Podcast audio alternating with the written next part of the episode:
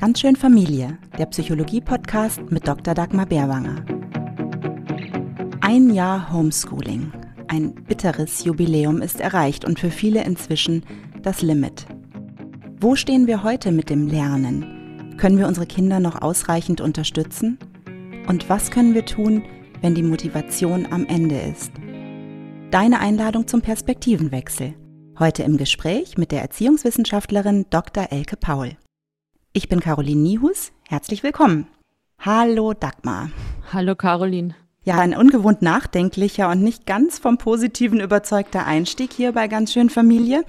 Aber ich muss dir sagen, ganz ehrlich, bei meiner Familie und mir ist die Luft zurzeit sowas von raus. Wir haben so viel ausprobiert im Homeschooling in diesem Jahr, so viel immer wieder verändert und angepasst.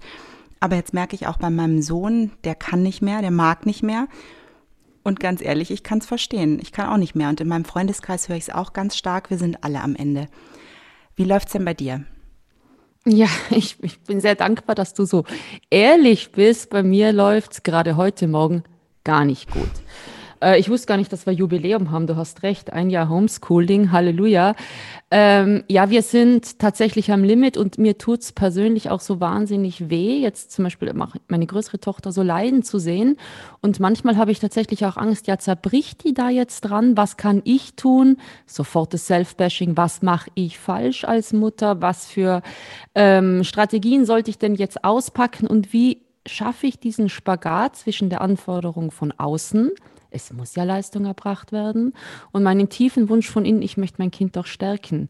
In dem, was es ganz zutiefst ist, also in der besten Version seines, ihres Selbst in dem Fall. Äh, und ich zerbreche ein bisschen dran. Ich bin auch ein bisschen ratlos und ich bin froh, dass wir heute zum Perspektivenwechsel einladen, was das Lernen anbelangt, langfristig gesehen. Worum geht es denn eigentlich? Mhm. Und da haben wir nämlich einen ganz tollen Gast dazu, Dr. Elke Paul. Sie ist Schulentwicklungsberaterin, Erziehungswissenschaftlerin mit dem Schwerpunkt Mental Health Education. Was das genau ist, wird sie uns nachher erzählen. Sie begleitet Schulen dabei, sich so weiterzuentwickeln, dass Wohlergehen, Motivation und Engagement gesteigert werden können und Elke Pauls Ziele sind von den Erkenntnissen aus der positiven Psychologie geprägt und natürlich ihrer langjährigen Erfahrung mit Kindern und Jugendlichen an Schulen in Deutschland und auch im Ausland. Auch ein interessanter Ausgangspunkt für unseren mhm. angesteuerten Perspektivenwechsel. Ganz genau. Positive Psychologie, das verfolgt uns ja in all unseren Podcast-Folgen. Es geht ja eigentlich immer um die Frage, wie komme ich in meine Selbstwirksamkeit? Wie kann ich einen ressourcenorientierten Blick bei mir selber stärken? Wie kann ich das leben? Positive Psychologie hat genau das in den Vordergrund gerückt. Das ist eigentlich ein schon relativ altes Konzept. Das ist auch nichts Neues. Das ist immer in neuen Farben, in neuen Gewändern, tritt zutage. Und es geht darum, die Ressourcen in den Blick zu äh, zu rücken und sich zu fragen, worum geht es denn eigentlich? Ist es das akademische Lernen, ist es das Fachwissen oder sind es vielleicht so Charaktereigenschaften, so Tugenden, wenn man möchte, wie Kreativität, wie Weisheit, wie die Fähigkeit, sich entschuldigen zu können, wie die Fähigkeit, lieben zu können, sich selber zu regulieren, eine ganz entscheidende Kompetenz. Ähm, also die Fähigkeit, sich selber zu beruhigen, wieder aufzustehen, Fehler als Chance zu sehen und letztlich eben in Summe die Überzeugung zu haben, ich kann was machen. Denn wenn das in die andere Richtung läuft, passiert was, was Martin Seligman, amerikanischer äh, Psychologe, selbst erlernt oder erlernte Hilflosigkeit genannt hat, nämlich die totale Überzeugung, ich kann überhaupt nichts dazu beitragen, dass sich die Situation hier ändern wird. Und wenn Kinder das haben, und ich habe es in Ansätzen heute Morgen bei meiner Tochter gesehen, dann ist es fatal und es ist ein Alarmsignal. Und ich bin so froh, dass wir heute die Expertin da haben, die einfach uns Eltern vielleicht aus dieser Hilflosigkeit ein Stück weit rausnehmen kann und uns Techniken an die Hand gibt, wie ich diesen Spagat oder an diesem Spagat auch nicht zerbreche. Zwischen dem Wunsch, meinem Kind die beste Chance zu geben und auf der anderen Seite dieses tiefe Bedürfnis, mein Kind in die Selbstwirksamkeit zu holen. Hallo Elke, wir sind sehr froh, dass du heute in unserem Podcast bist. Vielen Dank und vielen Dank für die tolle Einleitung. Du bist nun in sehr vielen Schulen unterwegs, du wirst sehr häufig angefragt. Was sind denn aus deiner Sicht gerade die Themen? Geht es nur uns hier so, Caroline und mir, oder sind hier gerade viele Eltern am Limit und viele Kinder auch am Limit? Nein, also ich kann euch ähm, sagen, wir sitzen hier alle in einem Boot, ja.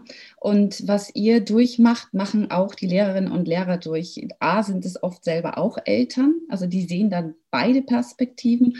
Und zweitens sind sie auch am Limit, weil sie versuchen, die Situation die, die so übergestülpt war und immer noch ist, am besten zu meistern. Und ein gutes Beispiel ist vielleicht, ich mache oft Umfragen in Schulen am Anfang, welche Themen interessieren euch denn gerade? Und ein wichtiges Thema, das ähm, immer abgefragt wird bei mir im Moment, ist, wie bringe ich wieder mehr Freude in die Klasse? Und das Zweite, wie komme ich raus aus ähm, dem negativen ähm, Denken? Und das Dritte, wie kann ich Sorgenspiralen wieder umdrehen? Und das sind so Themen, wo ich dann ablesen kann, ah, da steht eine Schule ungefähr oder da stehen, da steht, das ist das Denken und das Fühlen der Lehrerinnen und Lehrer gerade. Und da versuche ich dir dann abzuholen. Und was konkret ähm, rätst du da den Eltern oder werden Eltern da auch mit ins Boot geholt, wenn es darum geht, diese Stärken des Kindes wieder neu zu entdecken und zu sehen? Ja, das ist interessant, weil da habe ich jetzt gerade die erste Schule, die mich angefragt hat, ob ich nicht auch mit den Eltern arbeiten könnte. Und das würde ich, habe ich ähm, oft in meiner Karriere gemacht, aber noch nicht so viel in Deutschland. Und wir machen jetzt eine Wine and Cheese Night online und ähm, wo wir zusammen uns setzen und wir haben wirklich uns ein Format überlegt, das auch ein bisschen Selbstfürsorge beinhaltet, weil wir werden immer ein Wellbeing-Thema, ein mentales Gesundheitsthema und dann einen Wein vorstellen. Und dann wieder das nächste mentale Gesundheitsthema. Und das hat wirklich den Effekt, und es werden auch alkoholfreie Getränke vorgestellt, ja, um das auch gleich zu sagen.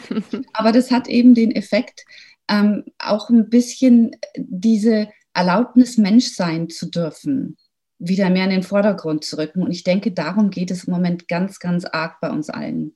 Ja, diese, ähm, das ist, das habe ich von meinem Lehrer in der positiven Psychologie als eines der wichtigsten Kapitel mitbekommen. Permission, Tal Ben Shahar war der Name, ähm, Permission to be human.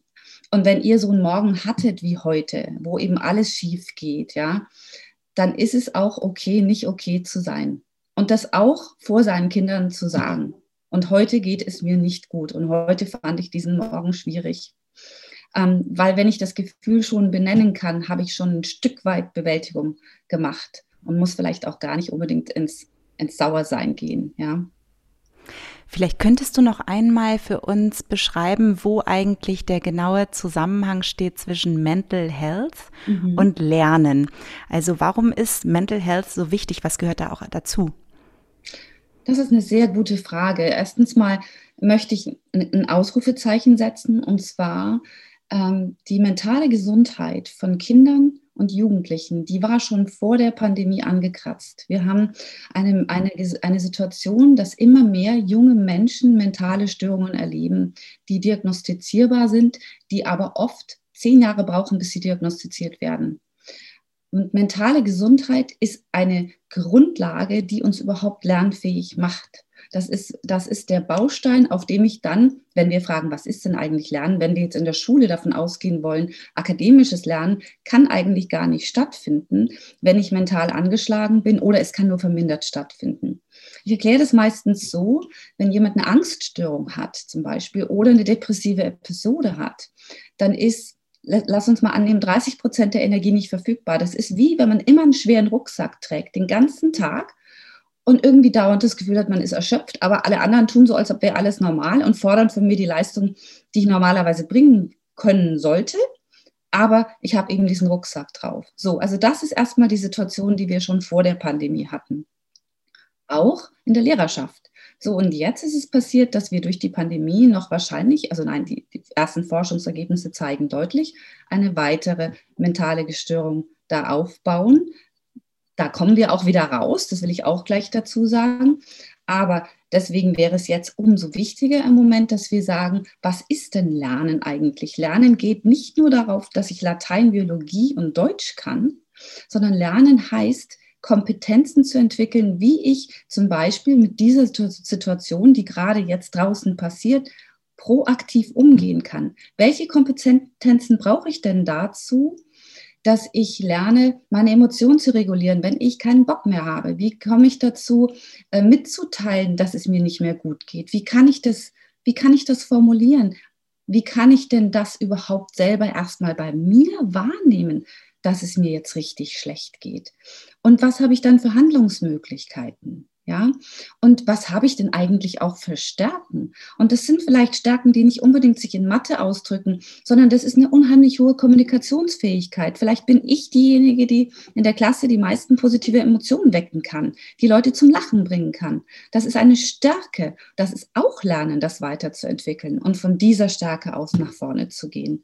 Und deswegen finde ich es so wichtig, gerade in dieser Zeit heute, dass wir Lernen viel größer sehen als akademisches Lernen, sondern dass es darum geht, und das ist auch der Bildungsauftrag der Schule und uns allen, wir haben einen Bildungsauftrag und einen Erziehungsauftrag. Und in dem geht es doch darum zu sagen, wir geben und gemeinsam sitzen wir in einem Boot, wir lernen die Kompetenzen, die es braucht, um mit dem Leben umgehen zu können. Das ist Lernen. Aber wenn ich dich da richtig verstehe, dann geht es dabei ja nicht darum, ein weiteres Schulfach einzuführen, sondern das ist ja eigentlich ein Haltungswechsel. Das ist auch eine sehr gute Frage. Das werde ich sehr oft gefragt, denn das ist eine Lösung, die viele Schulen, vor allem die internationalen Schulen, mit denen ich oft arbeite, jetzt angehen. Die haben jetzt ein Fach eingerichtet, das heißt dann Wellbeing. Und dann, da werden diese Kompetenzen trainiert. Und dann geht das Kind in das nächste in die nächste Unterrichtsstunde zu Chemie und da sitzt vielleicht noch jemand drin, der davon noch nichts gehört hat und der dann mit Angst arbeitet als Druckmittel. Ja, und deswegen geht es darum, und das ist auch das, was, ähm, was wir oder was mein Bestreben ist, dieses Wellbeing, dieses Verständnis, was das denn ist, welche Kompetenzen das sind, erstmal in die gesamte Schule einzuführen. Und das heißt, wir geben Workshops für Lehrerinnen und Lehrer, damit sie A, im Moment erstmal ihre eigene Selbstfürsorge in, im Blick behalten. Denn es gibt einen immanenten Zusammenhang zwischen einer in der mentalen Gesundheit des Lehrers und der des Schülers und der Schülerin. Wenn, wenn, wenn die einen nicht gut sind, sind die anderen auch nicht gut. Wir brauchen die in einem Boot. Also geht es darum, die Selbstfürsorgekompetenz zu stärken und die Selbstwirksamkeit der Lehrerinnen und Lehrer zu stärken. Und wenn ich das jetzt nochmal erweitern dürfte, weil wir ja auch viel mit vielen mit Eltern heute reden, auch die Selbstwirksamkeit von uns Eltern zu stärken. Wenn wir auf uns achten, dann geht es unseren Kindern schon besser. Das ist eigentlich die wichtigste Hausaufgabe, die wir machen können. Und das schließt sich ja auch mit dem akademischen Lernen überhaupt nicht aus. Denn entwicklungspsychologisch ist ja so, dass durch dieses Mindset, wie du das beschreibst, äh, eine andere Form der Interaktion mit dem Kind möglich ist und das wiederum langfristig zu einem anderen chemischen Gleichgewicht im Hirn führt, auf dem auch Lernen anders andocken kann. Also man weiß ja, wenn bestimmte Hirnregionen aktiv sind, limbisches System, ähm, und es zu, einem, zu einer positiven Grundhaltung führt, dann dockt ja auch Lernen ganz woanders an, also auch das akademische Lernen woanders an. Also das wäre ja wirklich eine ganz nachhaltige Investition in ein lebenslanges, anderes Lernen, als es vielleicht unter Druck und unter Angst passiert. Da gibt es, ähm, das ist ein sehr schönes Beispiel. Es ist erwiesenermaßen so, wenn ich in einer guten Stimmung bin, hat mein Gehirn eine größere Aufnahmekapazität. Das will ich. Ich möchte in der Schule eine große Aufnahmekapazität haben. Das Zweite ist, wenn ich mich in einer Umgebung sicher fühle und angenommen fühle, habe ich eine größere akademische Lernkapazität. Dann geht mein Filter auf. Ich kann auch das, was ich dann lerne, kreativer vernetzen. Und deswegen frage ich immer ab in den Schulen, was macht ihr denn, um die Beziehung in der Schule zu stärken. Zwischen euch und den Kindern, zwischen euch und als Kollegen, zwischen dem Leadership und euch. Was, was, das ist das Allerwichtigste, mit wem ich anfangen würde. Und zwar zu Beginn jeder Stunde, zu Beginn jeder Woche, zu Beginn nach jeden Ferien geht es darum, die Beziehung zu stärken, die Leute in eine Sicherheit zu bringen und, ähm, und positive Emotionen zu wecken. Und das kann manchmal was ganz Profanes sein. Das kann sein, dass ich ein witziges YouTube-Video gefunden habe und das zeige ich und dann kann jeder mal kurz lachen und dann steige ich in die Lateinstunde ein. So was geht. Ja, wenn ich davon selbst überzeugt bin und so es geht auch zu Hause, ja, wenn ich das Gefühl habe, ey, hier, stimmt die, hier kippt die Stimmung total, einen Schritt zurückzugehen und zu sagen, ist das jetzt gerade so wichtig? Ist der Kampf gerade so wichtig? Oder können wir noch mal mit positiven Emotionen, mit Selbstfürsorge eine andere Richtung gehen an diesem Mittwochmorgen oder was haben wir heute Freitagmorgen? Oh, das wäre so schön, wenn du dafür jetzt ein spezielles Beispiel hättest. Mhm. Weil du gerade sagtest, kann ich das nochmal mit positiver Emotion angehen? Also wie, wie sieht diese Veränderung konkret aus innerhalb von so einer Situation? Hast du da zufällig was im Kopf? Also erstens mal noch, noch mal, auch wir sind alle Menschen und ja, wir haben, wir haben Konflikte und wir streiten auch und das ist auch in Ordnung, ja. Wenn wir aber merken, dass wir zurzeit mehr streiten, dann ist es jetzt vielleicht gar nicht so in dem Moment der Moment damit anzufangen, sondern dann wäre es doch eigentlich gut, wenn jeder in einer etwas entspannteren Position sitzt und diese Minuten und Stunden gibt es in der Familie, mal zu sagen, Mensch, also zurzeit ist, ist bei uns irgendwie die Luft raus, oder? Und wenn wir mal ansprechen können, auch als Eltern uns verletzlich zeigen können und sagen, mir fällt es im Moment schwer und deswegen bin ich auch so eckig, ja? Und deswegen regt mich das brutal auf, wenn ich euch bitte, die Spülmaschine auszuräumen und sie ist nicht ausgeräumt. Und wenn wir uns da zusammen hinsetzen können und dann sagen, wie geht's euch denn gerade? Ja? Und, und dann irgendwie die, die, die Einheit dadurch wiederherstellen können, indem wir offen miteinander reden können, was eigentlich los ist und was uns eigentlich gerade stört dann habe ich das Gefühl auch, dass ich wieder dazugehöre und dass ich nicht immer alles nur tun muss, was die anderen mir sagen. Also es geht auch darum, dass dann vielleicht geklärt werden kann, ich mache das dann schon, aber ich mache das dann nicht genau in dem Moment, wo du es mir sagst. Ja, gib mir einfach drei Stunden Zeit dafür. Ownership entwickeln, die Möglichkeit, ich habe selber die Fähigkeit, ähm, dazu jetzt einen Beitrag zu leisten. Das kann man dann diskutieren und, und sowas wünschte ich mir auch ähm, im Schulzusammenhang und zu Hause. Oder vielleicht auch als Eltern ähm, diesen Mut zu haben zur Distanzierung. Zu mhm. sagen, wenn ich das große Ganze sehe und ich blicke äh, Regnostik jetzt mhm. ähm, auf die Zeit in zehn Jahren zurück. Glaube ich denn, dass die Kompetenzen, die jetzt erworben sind und diese Schulnote so entscheidend für den weiteren Lebensweg meines Kindes ist? Oder Perspektivenwechsel?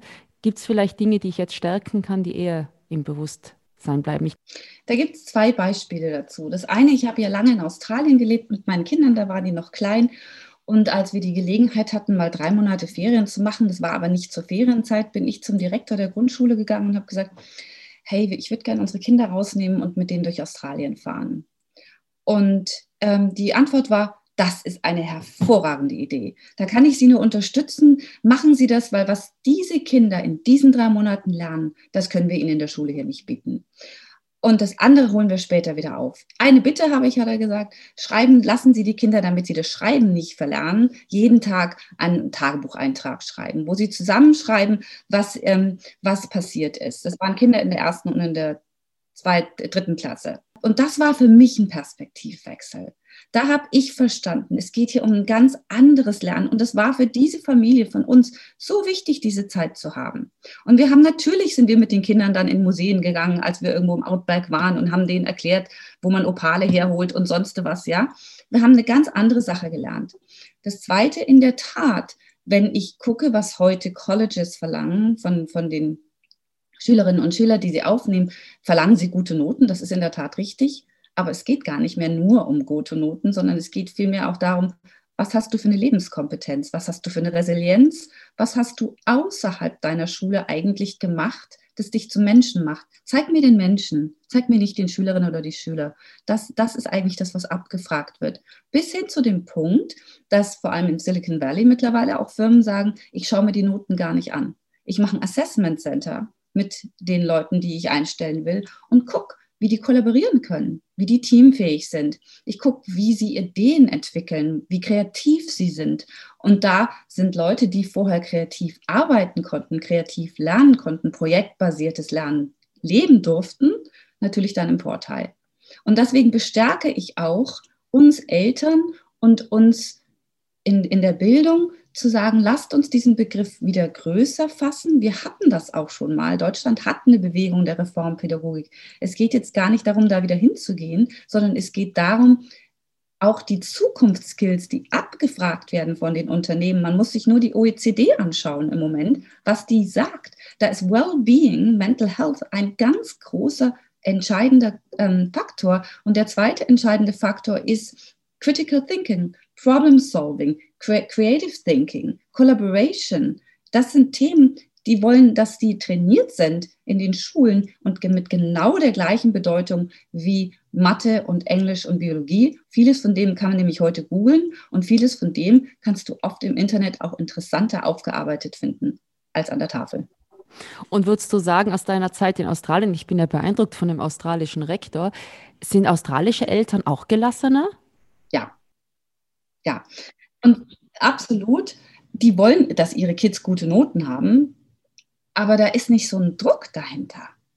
Und es ist auch ähm, das Zweite, was mir da auch aufgefallen ist, dass der, dass der Lernbegriff in Australien ein lebenslanger ist. Also ich bin ja jetzt 50, nein, ich bin sogar 53, darf ich sagen. Und äh, wenn ich in Australien ins Café gehe, da treffe ich mich mit meinen Freundinnen und da wird gerade darüber geredet, welche dritte Karriere sie jetzt anfangen. Und eine meiner guten Freundinnen, die war erfolgreiche Anwältin, die hat dann gesagt, ich habe jetzt genug Anwältin gemacht. Die hat Kunst studiert, hat komplett umgesattelt, Kunst studiert und ist jetzt eine sehr begabte und anerkannte Künstlerin. Und diese Möglichkeit, sich dauernd neu erfinden zu können, die ist in, in Australien gegeben.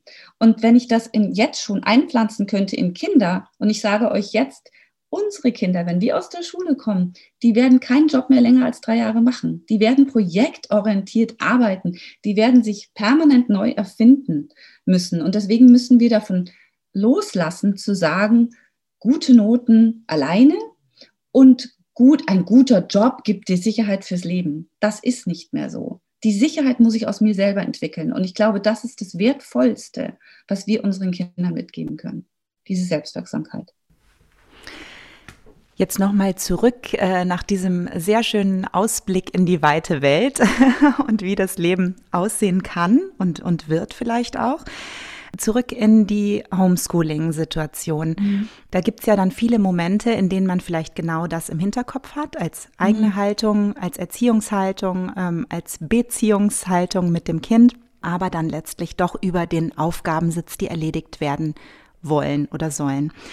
Wie kann ich denn da dieses Gefühl trotzdem transportieren, der Sicherheit, des Angenommenseins, das das Kind braucht und gleichzeitig aber der Schule da auch nicht in den Rücken fallen? Also wo kann man da vielleicht diese Wege zusammenführen?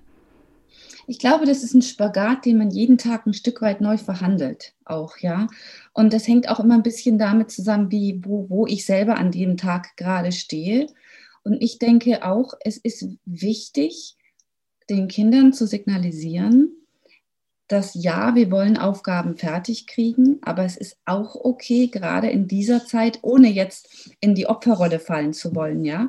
Aber es ist auch okay, wenn es eben länger dauert und es ist auch okay, wenn ich als Eltern den, den in der Schule die Rückmeldung eindeutig mal geben kann, hoppla, das ist jetzt zu viel. Ich merke ja auch oft, dass ähm, die Kollegen und die Kolleginnen in der Schule nicht Zeit haben, sich gut abzusprechen und jeder den Kindern einen, Haufen, Hausaufgaben gibt.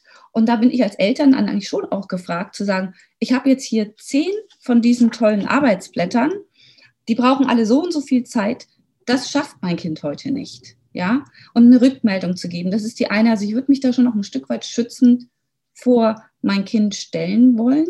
Und auf der anderen Seite ist es wirklich eine Verhandlung, die ich mit meinem Kind führe. Wie viel schaffst du wann? Wie können wir das gemeinsam in unserem Haushalt heute gestalten? Und wenn es eben nicht geht, dann versuchen wir es morgen wieder. Ich denke, es ist, es, ich sage es nochmal, Permission to be human. Ich kann nicht mehr als, und, ich, und auch, auch mit der Gefühlslage ein bisschen arbeiten. Wo stehen wir denn gerade? Und was könnte ich jetzt tun, wenn ich sage, oh, mir ist, ich bin heute total gelangweilt, ich finde alles total dröge. Was können wir denn jetzt tun, damit du ein kleines, wenige, ein kleines bisschen weniger Langeweile gerade empfindest oder ein kleines bisschen weniger Frust? Was für eine Aktion können wir jetzt machen? Und dann gehen wir ins Lernen rein, ja, um, um, um so ein Aufrichten zu schaffen. Wobei ich gerade noch mal einhaken möchte bei dem Satz, sich schützend vor das Kind stellen. Ähm, da fällt mir noch mal auf, wie schwierig das ist, wenn aber eben nicht alle Erziehungsbeteiligten in einem Boot sitzen, in dem Fall jetzt mit mhm. von Seiten der Schule auch, also die Lehrer damit im Boot sitzen. Ähm, ich komme gerade aus einem Elternabend, den es gestern gab, wo die Eltern, deren Kinder gerade zurückfallen, die Schwierigkeiten haben, die vielleicht das Pensum ja. nicht erfüllen, eigentlich ganz still sind und erst nachdem die meisten aus dem Miet wieder draußen waren, sich dann so untereinander ein bisschen geöffnet haben, weil sie sich eigentlich schämen, dass das Kind da nicht zurechtkommt. Wahrscheinlich, weil sie auch sagen, das ist, hat ja wahrscheinlich was mit meiner eigenen Schuld zu tun. Da habe ich irgendwas vielleicht falsch gemacht, dass mein Kind da nicht zurechtkommt. Und die ähm, Eltern, deren Kinder sich unterfordert fühlen, die schon alles abgearbeitet haben, die mehr wollen, die beschweren sich und sagen, wo ist denn jetzt hier die individuelle Förderung? Mein Kind braucht viel mehr Input, das hat ja schon alles hier irgendwie erledigt. Also die sind plötzlich laut geworden und die anderen mit den Schwierigkeiten halten sich sehr zurück. Das finde ich auch ganz traurig. Wobei das ja auch so ein bisschen äh, aus der Glücksforschung, ich meine, ein Garant dafür, unzufrieden zu sein, ist immer der Vergleich mit anderen. Also hier vielleicht den Mut zu sich selber zu stehen und zu seinem Kind zu stehen. Und wenn überhaupt ein Vergleich, dann mit sich selber. Oder wie siehst du das, Elke? Also ich hätte auch, ich hätte jetzt erstens das mit den Vergleichen ist absolut richtig, das hinkt, aber das wird einem auch sehr aufs Butterbrot geschmiert und letztendlich den, den krassesten Vergleich, den wir sehen, ist die 6 im Notenheft und die 1.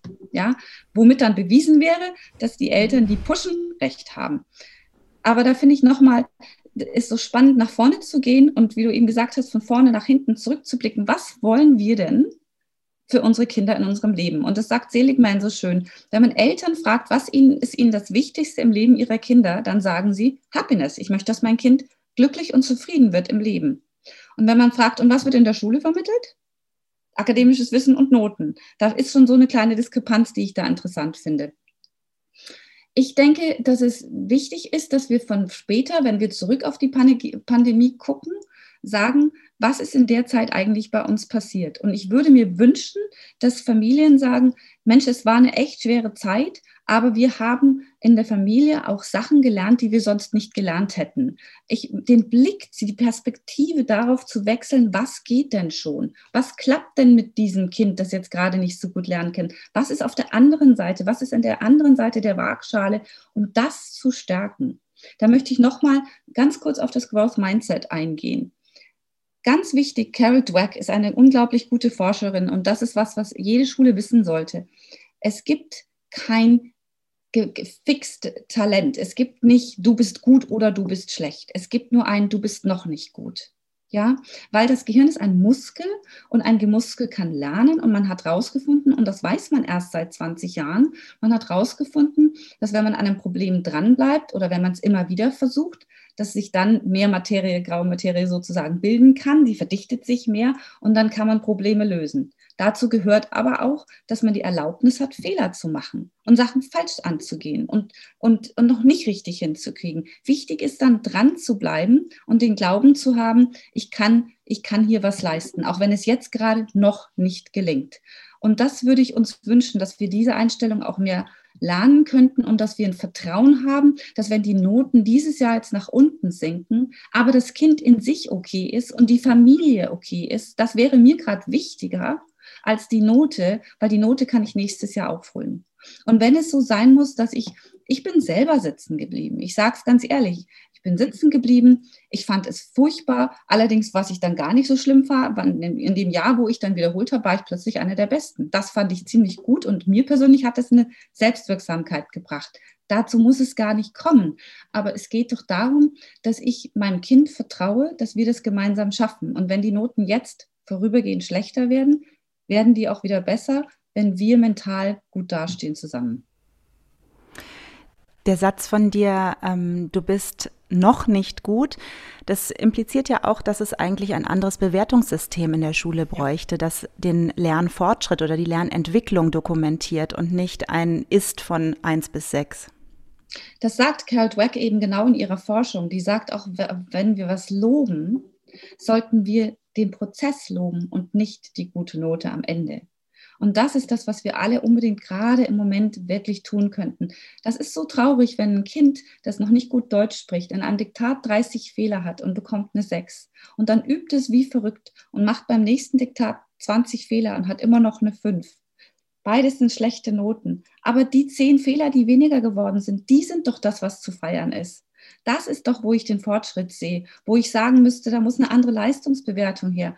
Wenn wir das in der Schule, das wird dazu kommen. Das, das ist alles in Bewegung. Es gibt ganz, ganz tolle Schulen in Deutschland, die sich auf diese Reise auch schon machen. Das möchte ich mal ganz deutlich sagen. Und es gibt auch wirklich fantastische Lehrerinnen und Lehrer, die das sehen und bewerten und bestärken und andere Wege finden, ähm, mit, mit, mit den Schülerinnen und Schülern umgehen zu können. Und wenn wir das auch als Eltern noch reflektieren und sagen, guck mal, wir sind hier auf einer Entwicklung, dann denke ich, schaffen wir das auch. Und was vielleicht paradox intervenierend gedacht müsste man tun, um in eine, wie du es nennst, Burnout-Kaskade, ich glaube in einer deiner mhm. Publikationen mhm. hast du es so genannt, mhm. was wären da Bausteine dorthin? Es geht ja erstmal darum, eine Burnout-Kaskade entsteht dadurch, dass ähm, die zum, in, in, der Schule ist es so, wenn eine Lehrerinnen und Lehrer auf der Burnout Road sind, das heißt, dass also depressive Episoden sich immer häufiger und, und immer mehr mentale Störungen dazukommen. Das ist was, was man nicht unbedingt merkt. Das geht nicht so, dass man dann plötzlich einen roten Punkt auf der Stirn hat und jeder kann eingreifen und helfen. Das schleicht sich von hinten an. Also wenn ich merke, es mir, geht mir immer schlechter, ich habe immer mehr Frust, ich fühle mich mehr gestresst, ich werde sarkastischer, ich habe keine Empathiefähigkeit mehr. Das sind so Warnsignale, wo ich auch uns Eltern sagen würde, jetzt musst du wirklich auf dich gucken. Ja, und jetzt musst, musst du vielleicht auch professionelle Hilfe kriegen, wenn die, wenn die Energie so weit runtergeht, dass ich keine Freude mehr empfinden kann. Und das nicht nur für ein paar Tage, sondern für Wochen. Dann, und das müssen wir uns alle gerade auch wirklich zugestehen, das kann uns allen gerade passieren. Und da müssen wir aufeinander achten. Aber wenn das so der Fall ist, dann überträgt sich das, auch ohne dass ich das möchte, auf die Kinder. Ähm, das ist einfach die Cortisol-Levels, die von dem einen ausgestrahlt werden, die werden von dem anderen übernommen. Entgegensteuern wäre, wenn ich merke, die Energie ist niedrig und ähm, die Klasse kann gerade nicht aufpassen, die sind nicht dabei, da ist was anderes gerade, dass ich das anspreche. Und dass ich nochmal, auch mit der Verletzlichkeit meiner selbst, mich auch hinstelle und auch den Mut habe zu sagen, dass es für mich auch schwer ist, zum Beispiel. Ja. Und, und dadurch zu sagen, was brauchen wir hier gerade in der Familie, was brauchen wir hier gerade in der Klasse, wie stellen wir Beziehungen her, wie stellen wir her, dass wir uns alle gesehen und gehört fühlen. Und das kann durch unglaublich schöne Sachen passieren. Das kann dadurch passieren. Ich habe gerade vorgestern jemanden, ein kleines Kind mit Blumenstrauß vorbeigehen sehen auf dem Weg zur Schule. Da habe ich gedacht, wer kriegt wohl diesen Blumenstrauß? Ich habe heute gerade im LinkedIn gehabt, eine Schule in Frankfurt hat jeder Familie eine Tafel Schokolade geschickt, um ihnen diese schwere Zeit zu versüßen. Was ich denke, was ganz wichtig ist, und da gehe ich nochmal auf einen eurer Podcast-Sprecher ähm, ein, ähm, der, der Gerhard Hüther, die Lieblosigkeit Jetzt geht es darum, dass wir uns liebevoll einander zuwenden. Und das ist wichtiger als jede Note, sondern liebevoll und wertschätzende Kommunikation. Das, das wünschte ich mir jetzt am meisten. Das kann die Kaskade umdrehen. Und da hast du was ganz Wichtiges auch am Anfang erwähnt, nämlich diese Übernahme des Cortisol-Levels, des Stresshormons sich also liebevoll sich selbst auch zuzuwenden in einer Introspektion ist auch eine sehr gute Investition in das Wellbeing der Kinder.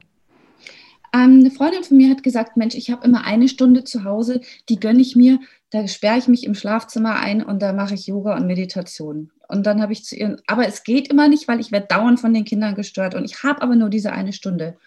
Und dann habe ich gesagt, du, jetzt machst du einen roten Zettel weil das machen die gar nicht so mit Absicht, ja. Machst einen roten Zettel und hängst ihn an die Tür und schreibst, Mama passt gerade auf sich selber auf.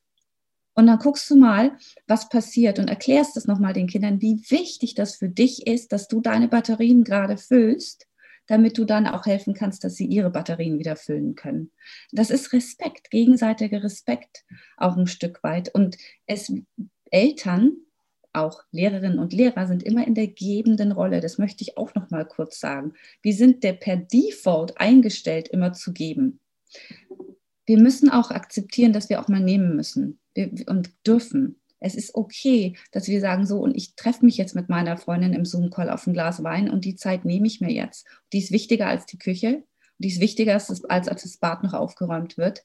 Und das auch den Kindern mitteilen. Ich mache das jetzt weil dann geht es mir besser, wenn ich mit meiner Freundin rede. Ich lese jetzt mein Buch, weil dann geht es mir besser, wenn ich das Buch gelesen habe und dann habe ich wieder mehr Kraft. Dann können die Kinder lernen, ach, okay, wenn die Mama das macht, dann passt sie auf sich selbst auf Und dann merke ich, wenn sie auf sich selbst aufpasst, dann ist sie hinterher wieder ein bisschen besser gelaunt. Das ist doch super. Ich darf auch auf mich aufpassen. Ja? Und das ist, das ist ein schöner Kreislauf, der würde mir sehr gefallen. Was ich auch ganz spannend finde, dass man eigentlich auch immer wieder ähm, in vielerlei Hinsicht auf sich selbst zurückgeworfen wird. Also das eine ist jetzt die Selbstfürsorge, aber auch noch der Schritt davor, sich bewusst zu werden, woher kommen denn auch meine Gedankenmuster, gerade ähm, zu dem Thema, das wir eben besprochen haben, wie man Leistungsdruck wahrnimmt, wie man überhaupt zu Leistung steht. Ähm, diese Dinge sind ja eben im eigenen Rucksack verankert. Darüber haben wir ja auch schon gesprochen, Dagmar, ähm, in, in vorigen Podcast-Folgen. Also da auch immer als ersten Schritt sich nochmal bewusst zu machen, wie ist mein eigenes Denkmuster zum Thema Schule, mhm. weil erst dann kann ich ja anfangen, das, diesen Perspektivwechsel vorzunehmen. Und das finde ich so spannend, wenn mich jemand fragt, was ist das Aller, Allerwichtigste in Wellbeing oder in Mental Health? Education, dann sage ich, das ist, das ist Awareness. Also ich bin ja meistens im Englischsprachigen unterwegs. Das ist die Selbstwahrnehmung. Wo stehe ich gerade? Wie geht es mir gerade? Welches Gefühl ist bei mir gerade ganz vorne dran? Und ja, wer hat mir denn beigebracht, dass ich nur mit guten Noten durch dieses Leben laufen kann und alles andere geht nicht?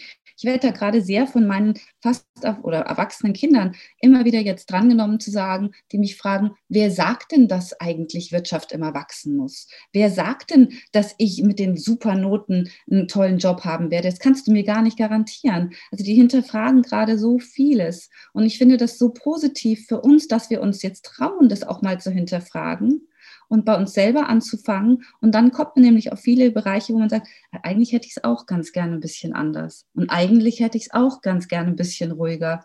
Und wenn wir vielleicht eine Sache lernen, dann ist es auch, dass wir vielleicht nicht unbedingt nach der Schule noch, wenn die Pandemie vorbei ist, den Flötenunterricht, den Basketballunterricht, dann noch den Tutor und alle die ganzen anderen Beschäftigungen für unsere Kinder hinten reinpacken, sondern dass wir dann vielleicht ein bisschen mehr Zeit für uns, für andere, für uns selbst haben, damit wir überhaupt die Chance haben zu reflektieren und zu fragen. Also das ist was, was wir beigebracht bekommen müssen, auch ein Stück weit.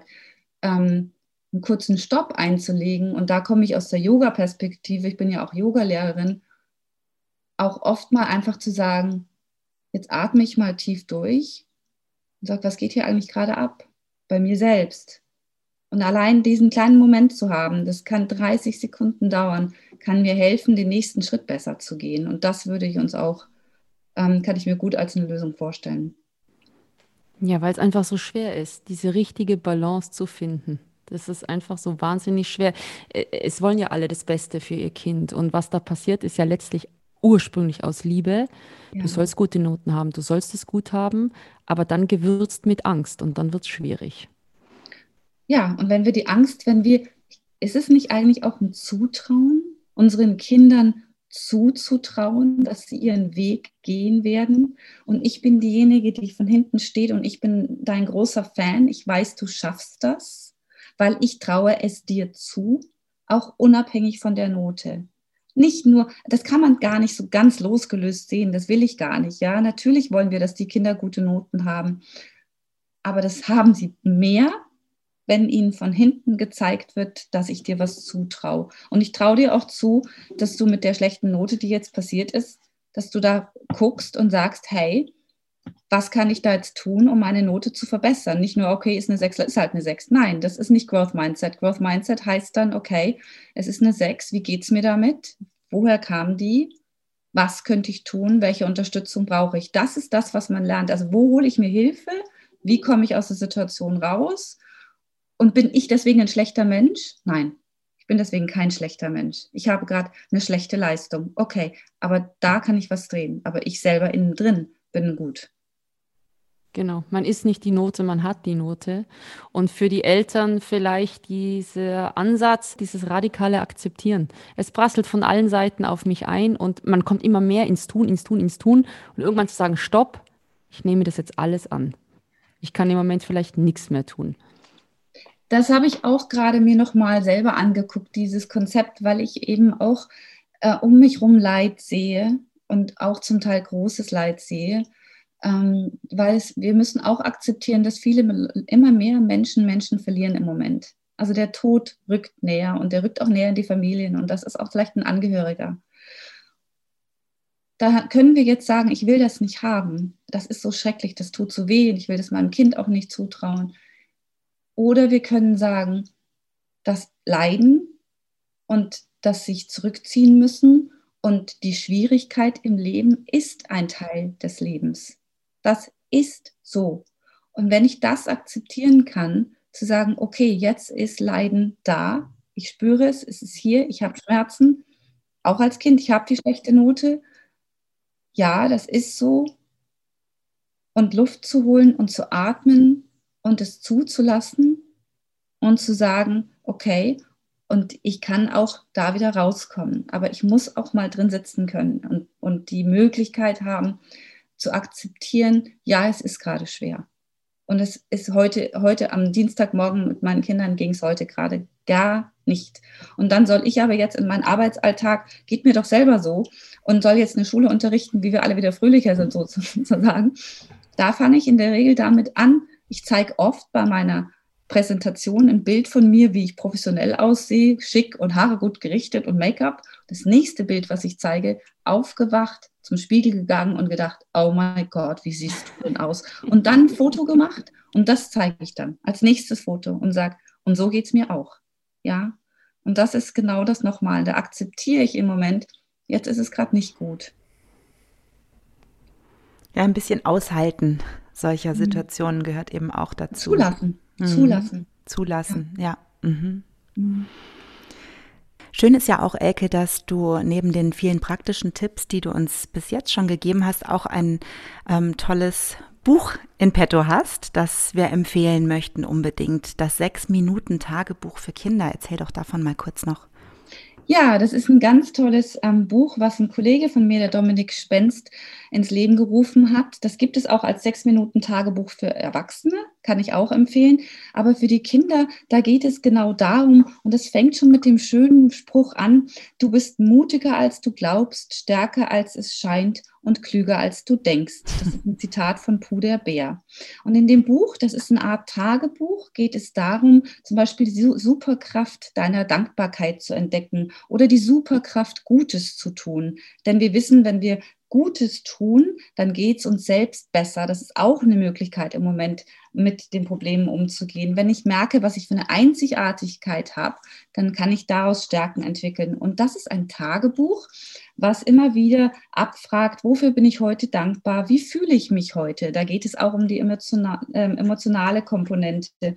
Was habe ich heute gelernt? Das muss jetzt nicht nur Mathe sein. Welche Fantasie habe ich heute? Was, was sagen die Leute über mich und ist es richtig oder nicht? Also es geht um Selbstwirksamkeit, sich selber ein Stück weit zu entdecken, ähm, und Zutrauen zu sich selbst gewinnen. Und für diese Zeit, die jetzt gerade so schwer ist, kann ich beide Bücher wirklich empfehlen. Denn sie geben praktische Hinweise, wie ich mich selber über Wasser halten kann, weil ich das Gute in mir mehr sehen kann und gibt auch wirklich praktische Tipps, was ich tun kann, um meine Laune wieder zu verbessern, eben wie anderen zu helfen.